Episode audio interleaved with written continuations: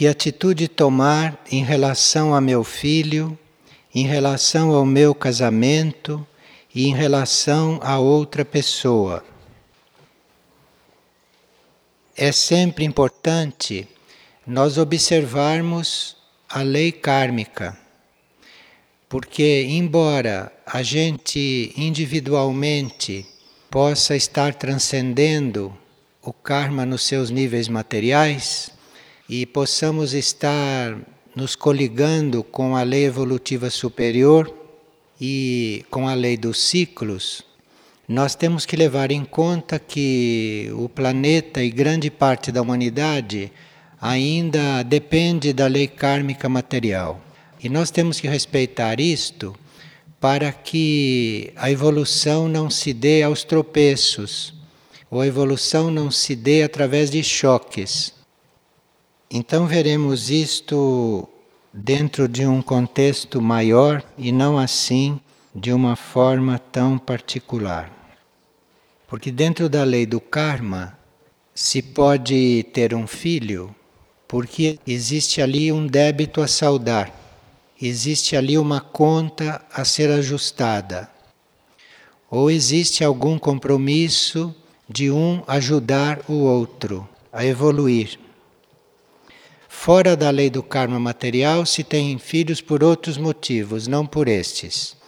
Mas não se é veículo para uma alma encarnar a serviço enquanto nós temos filhos kármicos.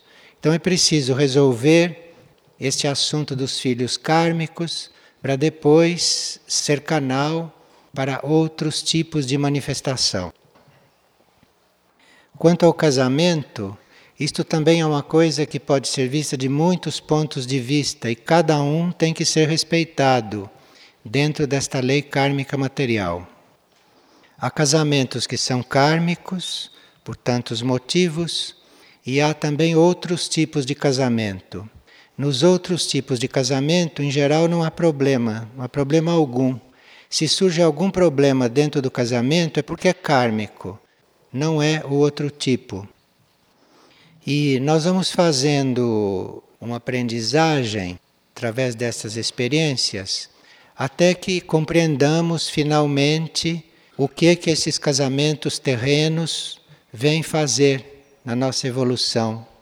Isto é, esses casamentos terrenos, essas uniões terrenas, todas elas, são uma escola para nós finalmente aprendermos a nos unir com o nosso próprio ser interior. Então, há seres que já estão com a consciência de que a união deles é com o próprio ser interior mas há outros que ainda não estão com esta consciência, tanto assim que procuram união com seres outros, com outras pessoas. Então tudo isto é um caminho e nós precisamos ver isto nos vários graus que este caminho apresenta. E claro que enquanto você está no caminho de aprender a se unir através de um casamento com outra pessoa, você ter ao mesmo tempo uma segunda relação, uma outra relação, isto aí, em princípio, só vem a perturbar aquele caminho básico que você tem que transcorrer naquela encarnação. Mas isto tudo é um ponto de vista, é o ponto de vista diante da lei kármica. Há outros pontos de vista também aí, que me parece que não é o caso desta pessoa. Mas se esta pessoa tem esses assuntos em pauta, que atitude tomar com relação a meu filho, ao meu casamento e a outra pessoa, seria muito bom sim que esta pessoa estudasse essa lei do karma, que esta pessoa se dedicasse a essa reflexão, porque durante o estudo que ela fizer, o seu interesse em ela conhecer estas leis, ela vai ser inspirada pelo seu eu interno. Agora, enquanto nós fazemos um estudo assim, seria bom que fizesse também o exercício de silenciar, para no silêncio ter a inspiração daquilo que deve fazer, daquilo que deve aplicar na sua vida externa, na sua vida prática e pessoal. Porque, como se disse, pode haver uma solução para cada caso, dependendo do que as pessoas têm que trabalhar. Aqui, uma pessoa, em uma partilha anterior, teve várias sensações, teve várias experiências, algumas psíquicas sensitivas, e ela está perguntando se deve desenvolver esses estudos nas reuniões de grupo que ela faz em São Paulo. Nós teríamos que receber essas experiências e essas manifestações que nos consolam, devíamos receber isso com gratidão, mas com uma certa cautela, com uma certa reserva. Porque a vida espiritual não é para nos trazer experiências sensíveis. E a vida espiritual não é para nos consolar quando a gente está com a vida assim um pouco árida, ou quando a gente está hum, curioso para saber certas coisas, ou quando nós estamos buscando leis ocultas. O caminho espiritual não é para isso. O caminho espiritual é um desenvolvimento interior, interno. Então, à medida que o nosso ser interior vai evoluindo, vai compreendendo as leis do plano interno, a vida externa do indivíduo vai ficando cada vez mais simples e vai sendo cada vez mais aplicada e vivida em função de fazer o bem para os outros, de ajudar os outros, de colaborar com a lei evolutiva. Então, a vida do indivíduo é lá dentro, a vida do indivíduo é dentro dele. E isto não quer dizer que aqui ele seja uma pessoa aérea, voada, flutuando. Não, não, é o contrário. Quanto mais vida interior ele tem, quanto mais firme ele está lá dentro, mais aqui fora ele é firme. E mais aqui fora ele sabe o que faz, sabe o que não faz, sabe o que fala, sabe o que não fala, sabe o que ouve, sabe o que não ouve, e assim por diante. Então, esta vida espiritual não é para a gente estar buscando experiências, consolo e coisas que satisfazem os sentidos. Nós temos que ir aprendendo a caminhar, a evoluir, independentemente do que os nossos sentidos nos dizem, independentemente do que os nossos corpos nos falam, independentemente das nossas reações, enfim. Porque reações a gente tem sempre. Nós somos um aglomerado de partículas, um aglomerado de ácidos, de bases, de sais, não é? de água. Nós somos um material que reage mesmo. Nós somos um material de laboratório. E nós temos que viver independentemente disto, independentemente dessas reações. Independente do que estamos achando, independente do que estamos sentindo, pensando. Tudo isso é outro plano a nossa evolução, a nossa vida, a nossa vida interna, tem nada a ver com estas coisas. Então, se nós estamos em grupo, dentro da consciência monástica, teríamos que, em todas as oportunidades, irmos transcendendo estas situações comuns das pessoas, estas situações normais das pessoas, de terem dois maridos, de estarem preocupadas com os filhos, essas coisas todas com as quais a gente não devia estar muito envolvido, não só nós, com respeito à vida dos outros, mas a própria pessoa não devia estar muito envolvida com estas coisas. Isto porque o que nós vivemos externamente, o que nós vivemos como personalidade, como ser humano, que nós vivemos é um resultado de todas as nossas vidas anteriores. Então, o que a gente vive hoje, a situação na qual a gente está hoje, é uma colheita que nós estamos realizando com base em tudo que nós plantamos, todos os milênios passados, em todas as vidas passadas. Então, na hora que a gente desperta para a consciência monástica, na hora que a gente desperta para esta evolução cíclica ou superior, nós temos que olhar para a nossa situação com muito desapego, com muita neutralidade, porque a nossa situação vivencial, humana, pessoal, física, emocional, mental está aí, é fruto de tudo que nós plantamos e que agora estamos colhendo. Mas não vamos parar a nossa vida por causa disso. Nós não vamos deixar de evoluir realmente porque temos problemas de vida, porque temos família, porque temos emprego. Nós não vamos parar a nossa verdadeira vida por causa destas coisas.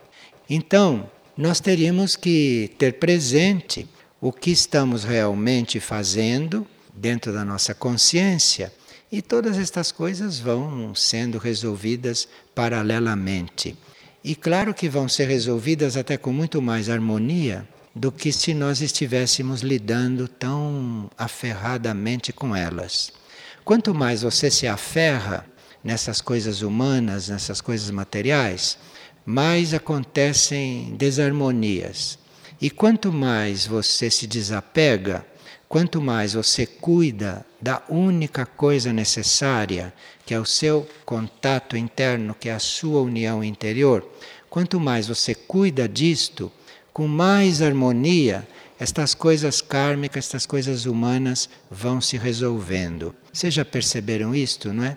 Então agora precisam pôr isto em prática, precisam realmente viver isto e não continuar insistindo em salientar que tem problemas para resolver. Todos têm. Todos têm. Todas as partículas neste mundo têm o que resolver no campo da matéria. Mas Há muitas formas de estar diante disto.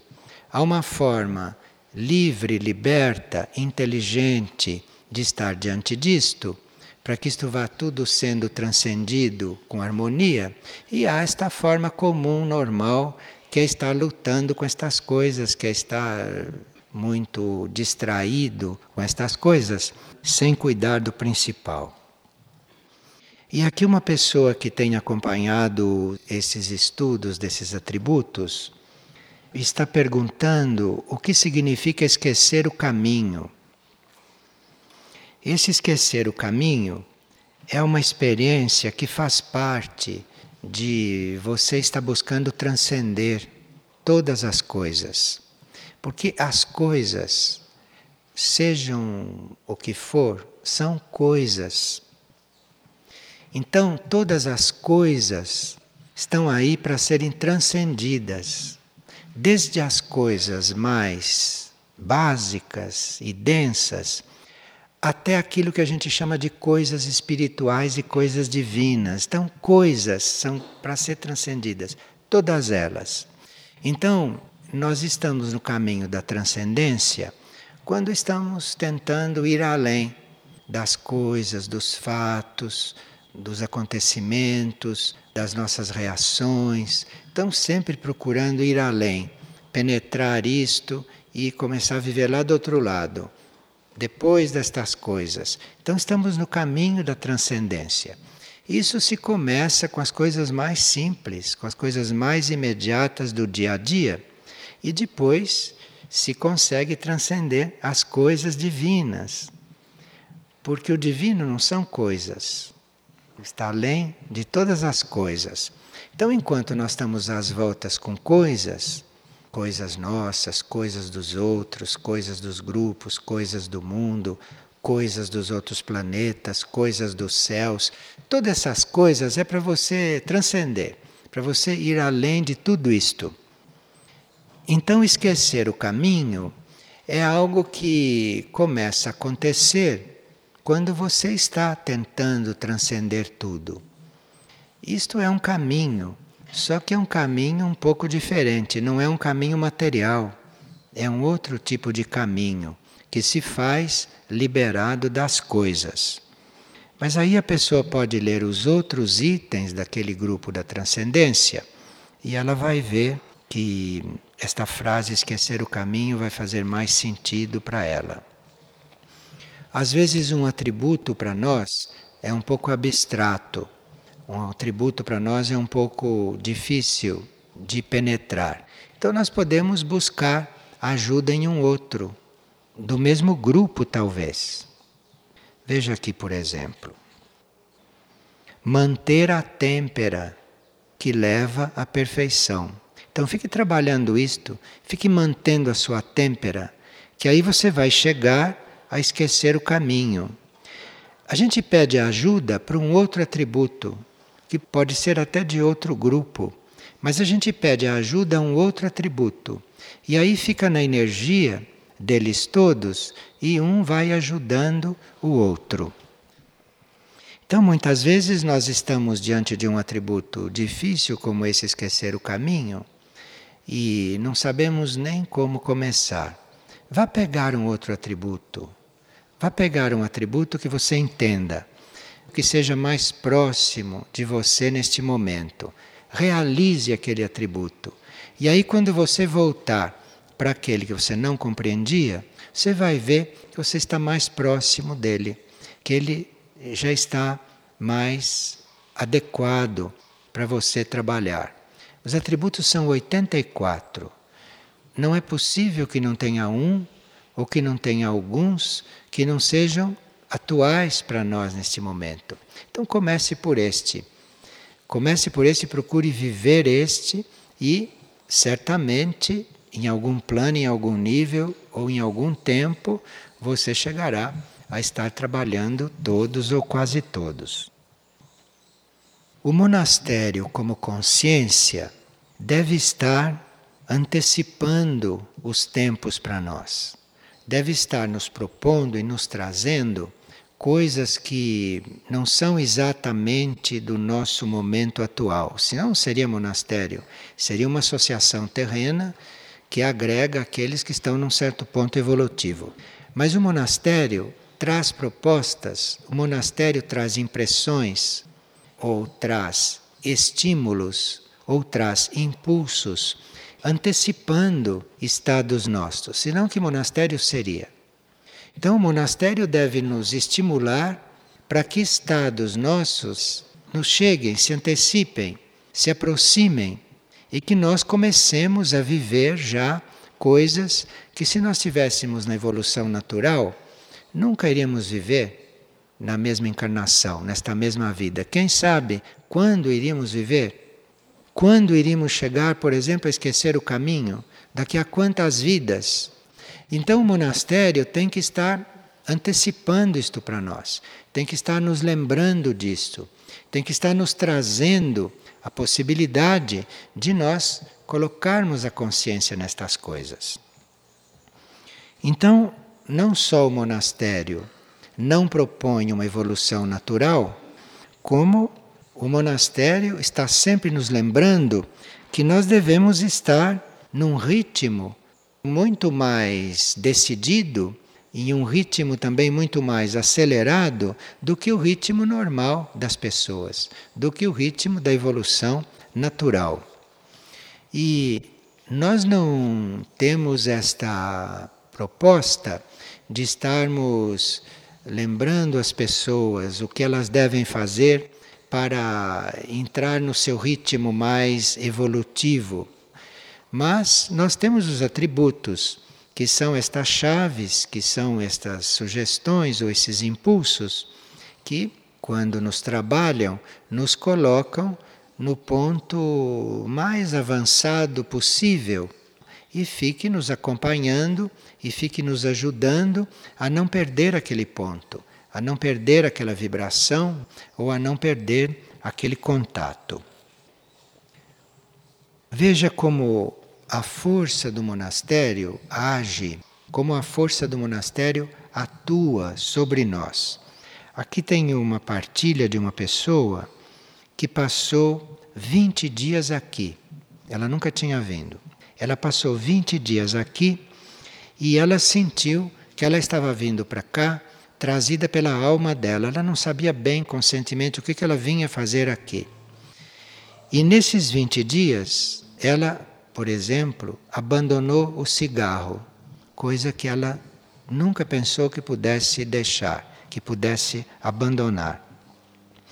E que mesmo que ela não tivesse intenção de abandonar o fumo quando ela chegou aqui, ela abandonou. Ela não sabe como. Então veja que às vezes nós estamos preparados para certas coisas, mas a nossa mente e a nossa consciência humana não conhece a nossa situação interna. Então veja, num caso como este, bem concreto, não bem simples, de uma pessoa que nunca pensou em largar de fumar, que nunca pensou que ela fosse abandonar o cigarro, sem saber como e por que ela deixou isto, de repente. Sem tratar do assunto, este assunto nela terminou. Veja como o monastério trabalha, como a energia trabalha em contato com a nossa energia mais profunda, não com a nossa energia intermediária, muitas vezes. Porque as nossas situações intermediárias, a nossa consciência intermediária, discute muito, perde muito tempo, analisa muito, reflete muito. E isto é um caminho, isto é um, uma forma de evoluir que faz parte do ser humano. Mas a energia monástica nem sempre trabalha isto desta forma e nesse ritmo. Dentro desta sabedoria monástica, dentro desta consciência, nós somos muito conhecidos. Nós somos conhecidos em todos os nossos níveis. Então, quando o nosso nível mais profundo, quando o nosso ser mais interno já está preparado, pronto para certos passos, a energia monástica atua em conformidade com isto e não em conformidade com os nossos níveis superficiais, com os nossos níveis pessoais, que hoje são uma coisa, amanhã são outras, daqui a 20 minutos são outras. Isto não regula e não é isto o que conta. O que conta é a nossa disposição interna, que às vezes nem nós conhecemos. Então, esta pessoa não sabia, por exemplo, que ela não tinha mais nada a ver com este vício. Ela não sabia. Porque se ela tivesse ainda a ver com este vício, ela não ia parar de fumar assim, de uma forma desconhecida para ela. Então, existem coisas nossas a serem resolvidas, coisas nossas a serem transcendidas e que hum, internamente já estão. E que aqui, na vida consciente, nós ficamos arrastando isto. Ficamos levando isto como uma mochila mesmo, como uma carga nas nossas costas. E aquilo internamente pode já estar resolvido. Internamente aquilo pode estar já completamente dissolvido, pode não existir para nós num plano mais profundo. Mas aí nós teríamos que realmente esquecer o caminho, como esta pessoa está perguntando. Isto é, se você tem em conta aquilo que você é na sua essência, e se você realmente está entregue ao que esta essência é, e se você está realmente conectado com isto que você é lá no fundo, o caminho é uma questão de tempo. Isto vai se organizando, vai existindo na medida que você confirma aquela essência. Então não é que o caminho não se faça, o caminho se faz e ele existe. Mas para você esquecer o caminho, precisa que você realmente esteja levando em conta esta essência. E levando em conta esta essência significa o que quer que aconteça daí por diante, para você estar bem. Você aceita. Isto é que é esquecer o caminho. Você vai caminhar, só que quem vai te levar é outra coisa, não é a sua cabeça, não é mais o seu ser consciente. O que vai levar você a caminhar é um reflexo dessa sua essência. Então, esta pessoa já teve um, uma espécie de sinal neste sentido. E assim como ela deixou um vício, assim sem saber como, ela pode também passar por esta mesma experiência em outros pontos. Então precisa que a essência dela seja mais lembrada, seja mais levada em conta. E ela disse também que ela percebeu que houve dentro dela um perdão muito profundo. E ela também não sabe como estas coisas aconteceram. ela atribui tudo isto ao trabalho da alma dela, a um trabalho profundo, de um núcleo muito profundo dela. Porque houve uma impressão de perdão tão geral, não só com ela mesma, mas até com pessoas, com outros, que ela estava bastante complicada com eles. E ela viu que aconteceu de repente, todo este perdão.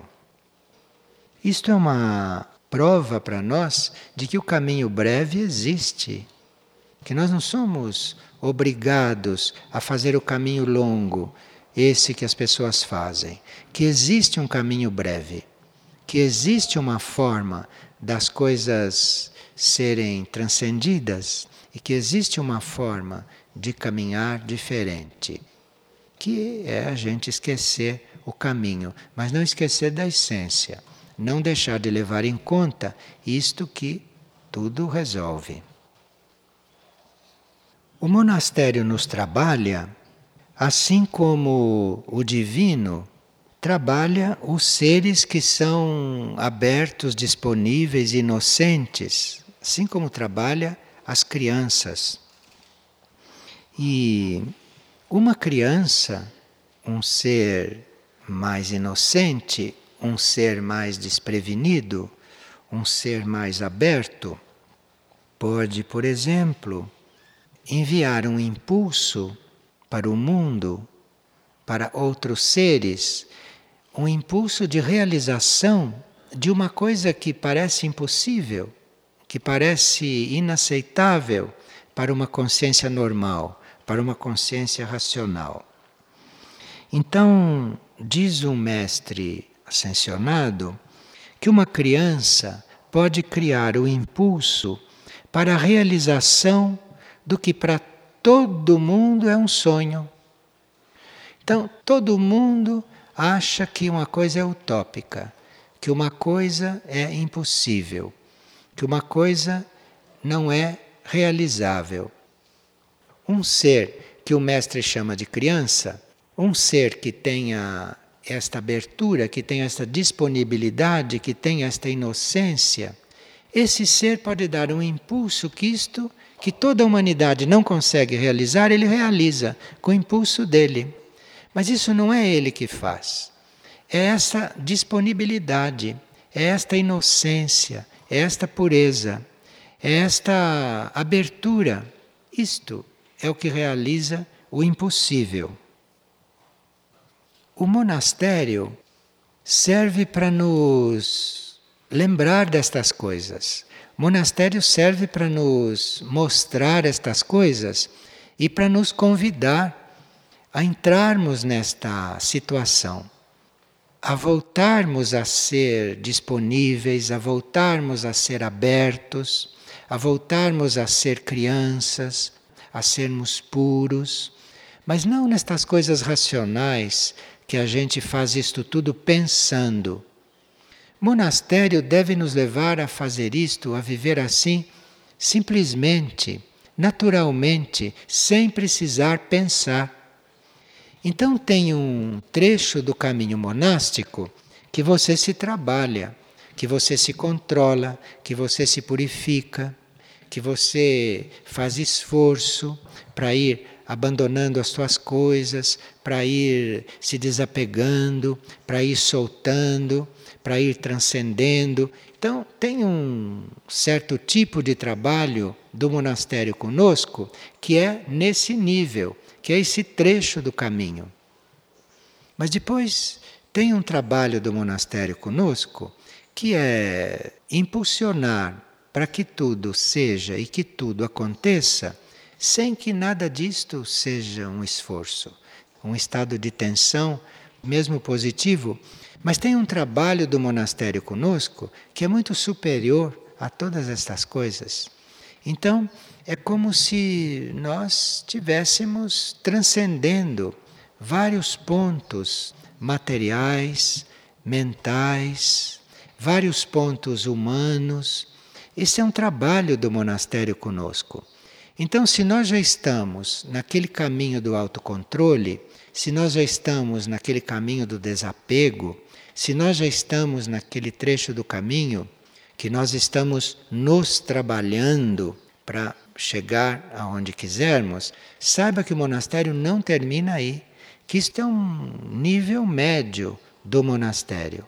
Depois tem a continuação disso, tem o prosseguir disto, que é você deixar todas estas coisas e assistir que isto tudo acontece, acontece por obra do divino. Isto é você estar entrando num nível além do médio nessa consciência monástica. Embora pareça que o nosso futuro dependa só da nossa situação atual e de como nós resolvemos as nossas coisas atuais, isto é verdade. Isto é um nível de verdade. Mas tem um outro nível da verdade que não diz isto não. Num certo nível da verdade, o teu futuro depende do que você faz agora, principalmente do que você pensa agora. Mas tem outro nível de verdade que o futuro depende da luz, que o futuro depende das energias mais sutis do teu ser, que depende de como você contata esta luz interna. Isto é um outro nível de verdade. Então, o teu futuro não depende do seu trabalho aqui, agora, nesta vida. Isto é um tipo de futuro que depende disto. Mas o, o futuro maior, a vida maior, não depende disto. A vida maior depende da luz, da energia sutil que está em você, na sua essência. E isto é uma forma de nós estarmos nesta consciência monástica, sem trascurar aquilo que depende de nós. Mas aquilo que depende de nós é uma coisa formal, é uma coisa óbvia que tem que ser resolvida. Mas isto não deve nos fazer esquecer o principal, que é a vida interior, que é a vida interna, que não tem nada a ver com isto. E aquilo que é o nosso futuro como ser interno, aquilo que é o nosso relacionamento com a vida interior, com a vida superior. Muitas vezes nós estamos às voltas com isto tudo e ficamos mais complicados, porque ficamos pensando nisto, ficamos elocubrando, ficamos querendo encontrar como fazer isto. Claro que nos níveis primários do caminho é assim mesmo. Você tem que elucubrar para encontrar o jeito de fazer o melhor possível. Mas nunca é o melhor possível se foi feito por você. Por mais que você queira, por mais que você se esforce, por mais que você retire o néctar daquilo que você é, se é você que está fazendo, nunca vai ser uma grande coisa. Aquilo depois de feito vai te dar uma sensação de que podia ser melhor. E isto é para que a gente não esqueça que é esta essência interna que deve ser as coisas. Mas isto já é um grau nosso nessa consciência monástica que deve entrar na nossa vida, definitivamente entrar na nossa vida. Agora, aqui uma pessoa está perguntando se nós devemos trabalhar os nossos sentidos. Como é que esses nossos sentidos, os sentidos externos, né, esses sentidos materiais, e os internos, inclusive a visão interna e tudo isso. Como é que nós trabalhamos isto? Como é que nós ficamos né, diante disto?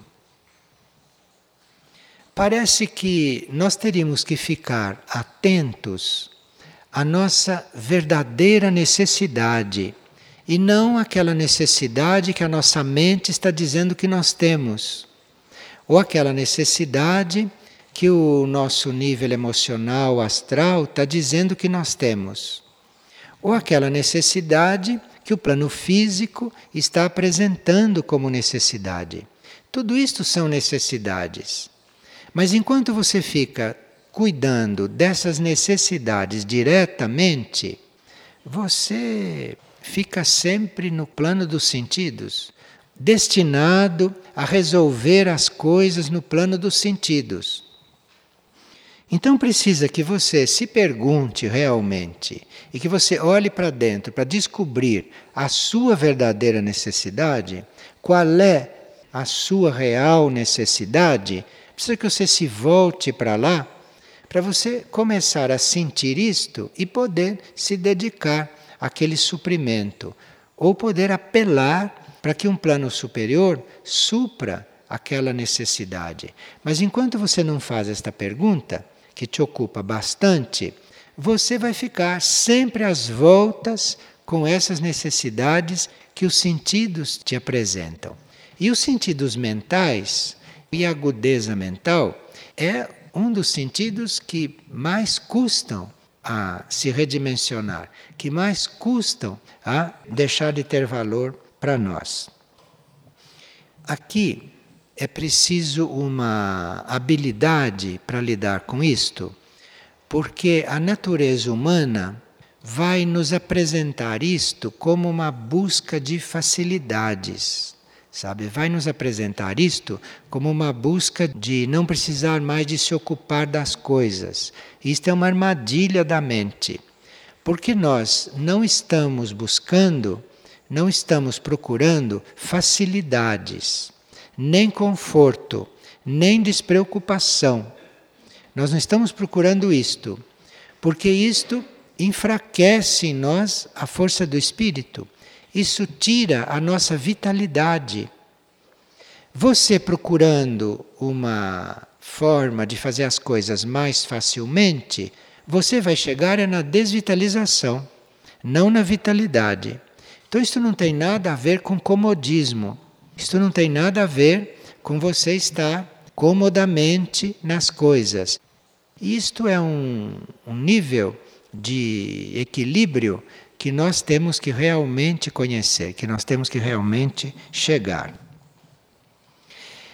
Quando nós estamos procurando aquela essência interna, quando estamos procurando aquele nosso ponto interior, que transcende tudo, isto não só nos vitaliza, como isto intensifica a nossa ação, externa inclusive. Nós não temos, no impulso desta essência interna, esta tentação de ir abandonando as coisas, sabe? De ir soltando as coisas, de ir deixando aquilo que nos cabe resolver. Isto é um engano. Isto é o caminho da desvitalização, isto é o caminho da doença, isto é o caminho da fraqueza. Então nós temos que encontrar este equilíbrio entre estar contando com esta essência, mas fazendo sempre a nossa parte. E no fazer a nossa parte, no estar fazendo a nossa parte, nós estarmos sempre perguntando se é isto mesmo. E nós vamos então descobrir, em tanto perguntar se é isto mesmo, que vamos fazendo a nossa parte de uma forma tão desapegada que é como se nós não tivéssemos fazendo aquilo. E é aqui então que nós começamos a compreender o caminho. É aqui que nós vamos encontrando aquela forma evolutiva superior de ser.